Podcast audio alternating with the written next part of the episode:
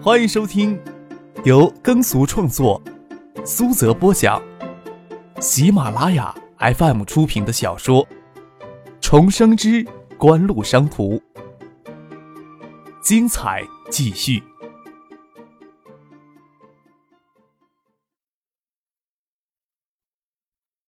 第七百五十一集。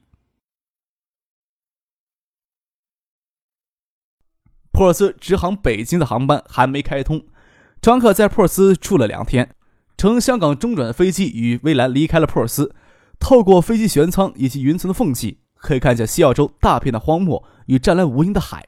坐在飞机上，张克见蔚蓝凝视着舷窗外出神，问道：“真的决定到珀尔斯来了？”“嗯。”蔚蓝点点头。被荒漠和海水包围着，有种与世隔绝的感觉，相当不错。啊，张可微微一叹，这些年来在魏兰的身上发生了那么多事情，他的家人没有能力给他所想要的保护，家里穷困，为了让两个弟弟继续上学，魏兰不得不在高二时辍学工作。是翟丹青保护着他，没有让他在淫秽不堪的浊流里沉沦下去。在他的心里，翟丹青是比他家人更亲近、更重要的人。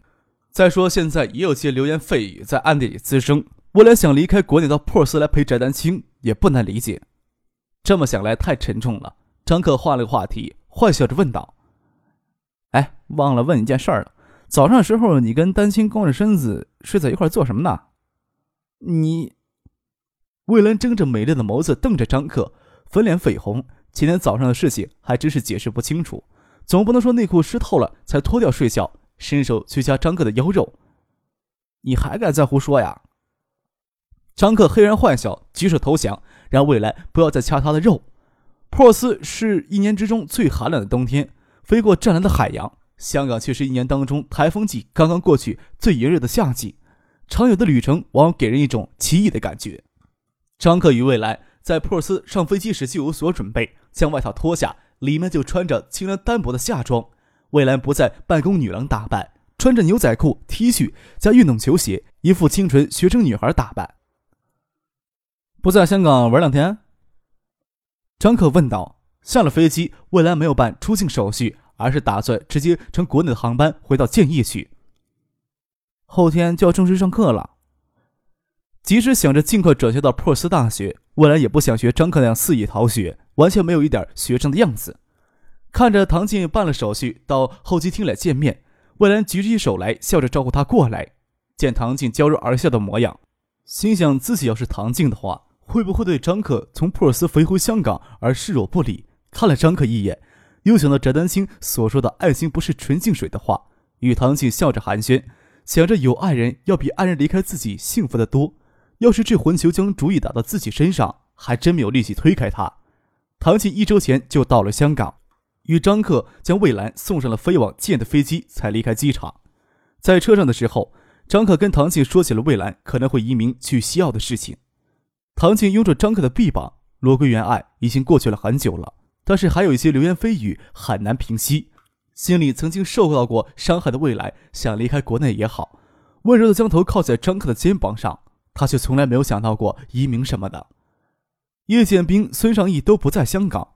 千万吨级的钢铁产业基地填海工程已经接近了一半，东海联合钢铁与东山钢铁合并谈判也进行到最后阶段，加上造船基地项目，叶剑兵与孙尚义都在兴亭，南洋海运的高层也都在兴亭。虽然叶剑兵与孙尚义都不在香港，张克在香港落脚也不得清闲。他刚接到酒店，蒋薇的电话就打了进来，说是联系的肖瑞明也在香港，希望私下里能与他见一面。张克不知道肖瑞明从哪里知道自己今天会在香港落脚。既然他要求见面，而且夜里也没有什么其他安排，便请肖瑞明到半岛酒店来一起吃一顿晚饭。肖瑞明才四十六岁，头发却有些双白。他没有刻意的去将双发染黑，心想有一些白发会平添一些儒雅的气息。他最早与张克见面，还是在王旭春的家中。那次也是刻意的想见一见背后缔造锦湖经济帝国的人物到底是怎样的模样。即使那时承认锦湖在国内掀起不小的旋风，心里也没有特别的不以为然。都快过了三年时间了，这段时间里发生的种种事情，肖瑞明的心里也很难去描述。不得不承认，有些事情，有些人生下来天生就有天赋能做好。在半岛酒店前下了车，正是黄昏，晚霞铺满天的时分。站在半岛酒店前，能听见远处海浪的声音。他知道张可到香港习惯性的住在半岛酒店里，想不通锦湖财力如此之雄厚，为何不在香港购置一栋宅院？总要比住酒店舒服多了吧？看着父亲从大堂里走出来接他，肖瑞明笑着与他握手。肖瑞明也不奢望张可能亲自下楼来迎接他，就算葛建德与景洪没有恩怨，张可下不下楼也是两可之间的事情。他想着自己与张可私下见面的事情，要是传到葛建德的耳朵里，葛建德大概又会暴跳如雷吧。半岛酒店顶层的法国餐厅，透过落地玻璃可以眺望黄昏时的大海，像灵火在熊熊燃烧的晚霞，将湛蓝色的海水染得千姿百媚。走进来，肖瑞明也不得不承认，这个时候坐在这里用餐，绝对是一种奢侈的享受。肖总也正好在香港呀。张可看着父亲领着肖瑞明进来，站起来与他握手，请他入座。听说克少从达拉斯直接去了普尔斯，想着克少从普尔斯回国，或许在香港停留。这段时间正好有机会来香港，就多停留了几天呀。肖瑞明也不加掩饰，他在香港停留就是等着与张克见上一面。在香港见面总是要比在北京或者见面方便一些。张克笑了笑。从侍应生的手里接过咖啡壶，帮肖瑞明倒咖啡。肖瑞明大概也不想让葛建德知晓私下见面的事情。肖瑞明也不拐弯抹角，他也清楚自己在张可面前没有资格拐弯抹角。在半岛酒店顶层餐厅里，与张可、唐静一起用着法国大餐，边用餐边将来意挑明。锦湖正是在 ESS 下面设立手机芯片研发部门。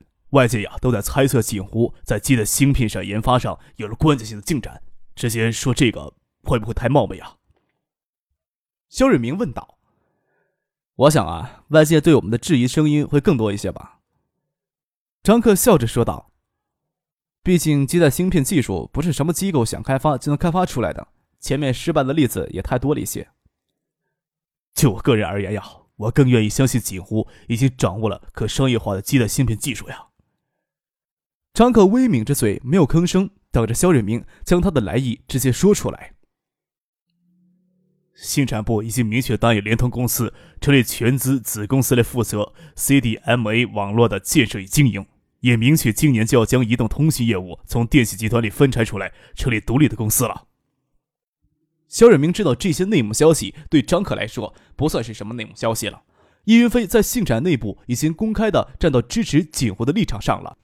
他这么说，只是觉得能更好的说明今天的来意。今年移动通讯资费相比较去年已经有了大幅的下降了，都促使国产手机销售大幅增长。但是今年拿到信产部新发放的手机牌照十家厂商当中，除了科王高科，其他十家也包括联讯、联信、东芯，都无法获得充足的手机元器件供应。不然的话，我想上半年的国产手机市场占有率会更高一些吧。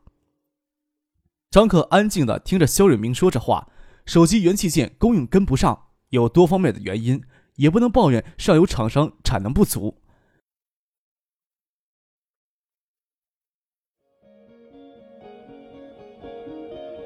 您正在收听的是由喜马拉雅 FM 出品的《重生之官路商途》。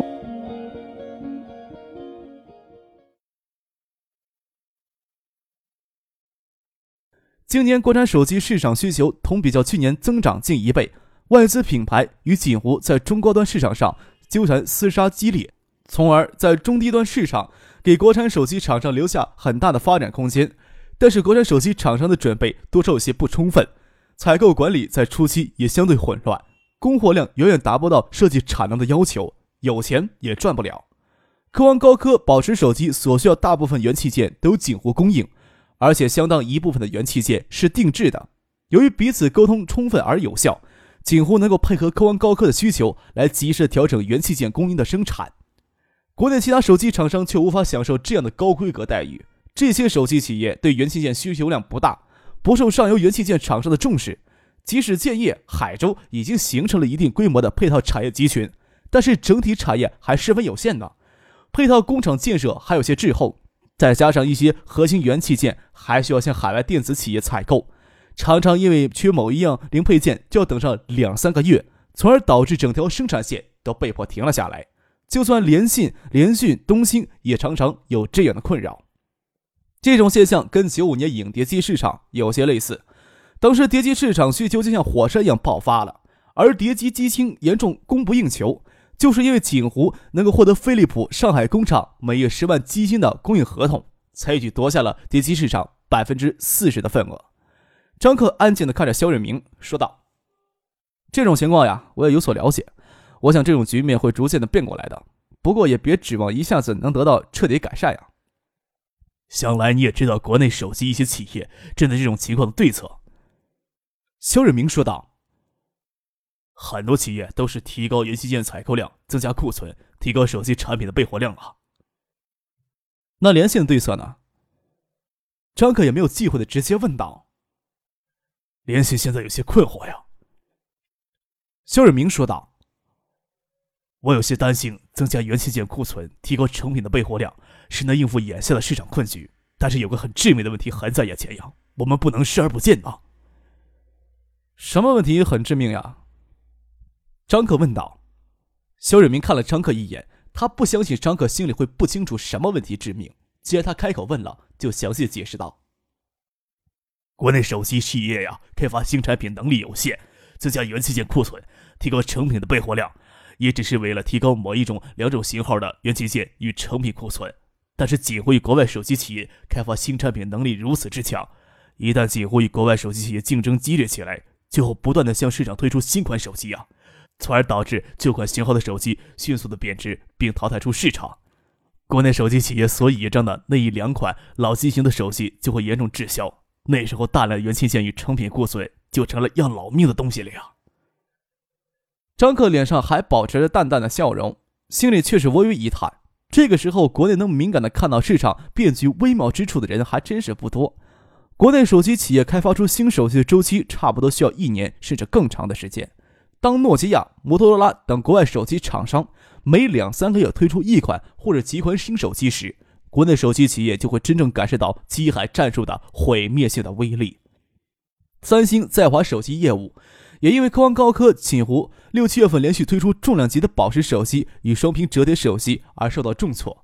不过，三星的技术实力与资本实力摆在那儿了，一时的挫折根本就伤不了三星的筋骨。关键，三星也迅速意识到他们的问题出在了哪儿。肖瑞明看不透张克心里在想什么。不管怎么去说，锦湖与华夏电子因为民营，因为国有，在国内的市场经济体制下可以说是天然的竞争对手。再加上年初时手机牌照大开闸，更是华夏电子在背地里鼓动信产部直接针对锦湖所为，双方的关系搞得更加的糟糕。锦湖全力支持科王高科，暂时不向其他国产手机厂商供应零配件，也有这种原因在内。肖瑞明不期望张可能对他代之以诚，只希望自己的诚意能稍稍打动他，继续说道：“事实上啊，这种趋势已经有了很明显的苗头了。”科王高科六月份推出宝石手机，几乎七月份推出双屏折叠手机，诺基亚、摩托罗拉等国外手机厂商八月份都迅速推出了新款手机。三星在国内产品开发与设计部门也立即增加了近三百个研究人员职位。看起来这种苗头还只限于锦湖与海外手机厂商高端市场竞争，但是这种趋势就向中低端市场蔓延，我想也是很快的事情吧。啊，张可双手抱在胸前，舒服的靠着背椅说道。国内手机企业的确有可能面临如此的困局，具体的问题还要各个企业具体去解决呀。我想确认锦湖是否已经掌握了替代芯片的商用技术呀？肖瑞明手撑着桌子，认真的问道。张可也不想此时敷衍肖瑞明，说道：“肖总私下里来找我，我想消息传出去，已经让一些人不高兴了。若是联信脱离数字手机促进协会的范围，跟我们单独合作，只怕会让一些人暴跳如雷了吧？”这么说来，锦湖确实已经掌握了基带芯片的商用技术！肖瑞明眼睛炯炯发光。零点三五微米的现成的基带芯片原型，年前时就开发出来了，只是稳定性啊，一直不太令人满意。张克说道：“现在勉强能用在 i 零八规格的手机上。i 零八是锦湖九七年最早推出的两款手机中的一款，九七年也只定位于中低档手机。两年多的时间过去，锦湖也早就将 i 零八淘汰，不再生产。不过联信等其他手机厂商仍有同规格的手机在销售。想来你也清楚，即使联信愿意采用几乎生产线芯片，但是也没有足够的技术力量去解决除线芯片硬件之外的其他技术难题啊。肖瑞明说道。张克抬起头看着肖瑞明。说道：“我们不会单纯的销售基带芯片的，我们会提供给客户一套基带芯片等硬件构架的完整数字手机技术解决方案，而且价格低廉。”那今天就多打扰了。肖瑞明得到他所想知道答案，站起来告辞离开。我会乘夜里的飞机飞回北京，三天之内应该有确切的消息回复警服的。张克笑了笑，与他握手说道：“那我三天后在建业等你。”肖瑞明离开以后，张克与陈信生通了电话，告诉他肖瑞明有意推动连线的手机采用 ESS 的基带芯片技术。肖瑞明想做成此事的难度不小啊。陈信生在电话那头轻轻叹了一口气：“唉，不过留给他们的路似乎也不宽了。若是肖瑞明不容易华夏电子，能否请他到锦湖来呀？”这不是举着巴掌往信产部、往华夏电子脸上扇吗？张克笑了笑，说道：“到时候再说吧。”肖瑞明这时候破釜沉舟的将自己逼上绝路，也不是没有绝处逢生的可能。至少现在华夏电子还没有从信产部里划出去，肖瑞明也将这个看成是了个最后机会，不然也不会专门的到香港来候我了。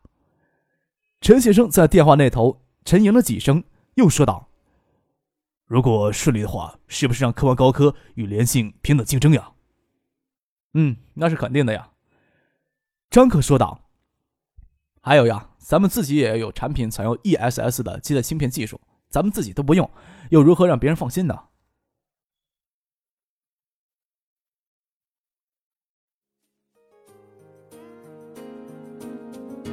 听众朋友，本集播讲完毕，感谢您的收听。